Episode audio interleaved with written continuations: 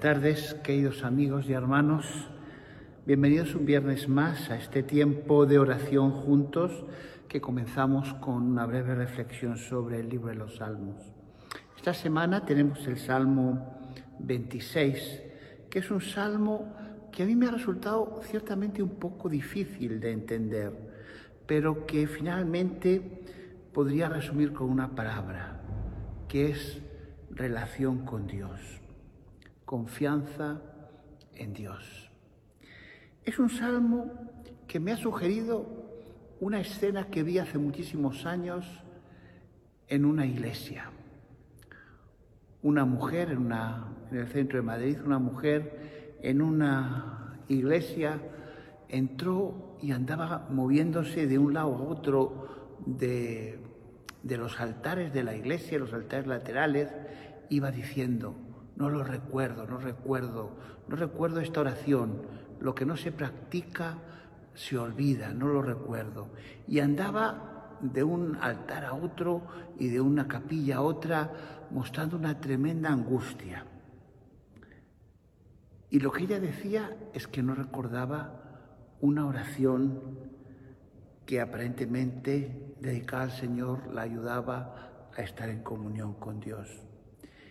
El salmista nos está diciendo en este salmo que si no estamos en relación con Dios, vamos a olvidar nuestra vida cristiana, nuestra vida de relación con Dios. Y entonces, pues nada tendrá sentido. El salmo tiene como cinco estrofas primeros tres versículos una, versículos 4 y 5 otra, versículos 6 y 7 otra, versículos 8, 9 y 10 otra y versículos 11 y 12 la quinta estrofa. En la primera estrofa David expresa su confianza en el Señor porque tiene una relación con Él.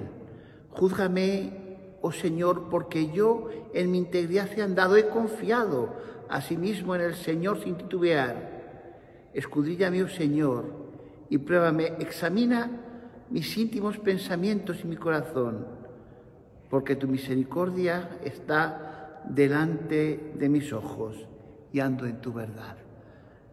El rey David en los primeros versículos dice que confía en el Señor porque tiene una relación con Él. Nos deberíamos preguntar cuál es nuestra relación con Dios, cuánto tiempo dedicamos a la oración, cuánto tiempo a confiar en su misericordia. En la segunda estrofa, el rey David habla de que él ha procurado no juntarse con aquellos que viven una vida no recta. No quiere decir que no se junte nunca, quiere decir que no es uno de esos.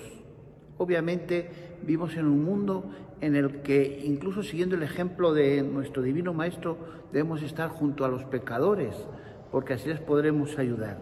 Pero no debemos convertirnos en uno de ellos. Por eso dice el salmista, no me he sentado con hombres hipócritas, ni entré con los que andan simuladamente. Aborrecí la reunión de los malignos y con los impíos nunca me senté.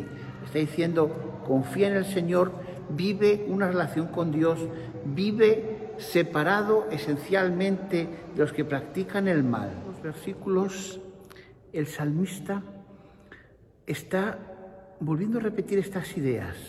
Hay dos ideas que se repiten.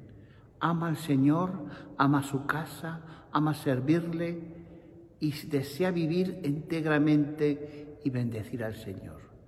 Me parece que es importante destacar en nuestra vida de oración que debemos vivir auténticamente, que debemos vivir entregados al Señor, que debemos vivir en oración, que debemos vivir una vida auténticamente cristiana.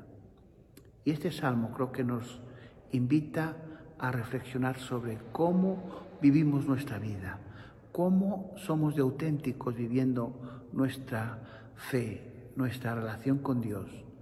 ¿Confiamos en Dios? Y si confiamos en Él, es por la relación que tenemos con Él. Si no estamos contentos con nuestra relación, tenemos la oportunidad una vez más de encontrarnos con el Señor en oración. Queridos hermanos, no olviden orar por los que sufren, por los enfermos, por las víctimas de esta pandemia, por todos aquellos que están desesperados, por los enfermos, aquellos que han pedido nuestras oraciones. Confía en el Señor y poner delante de su trono de gracia nuestras peticiones. Amén.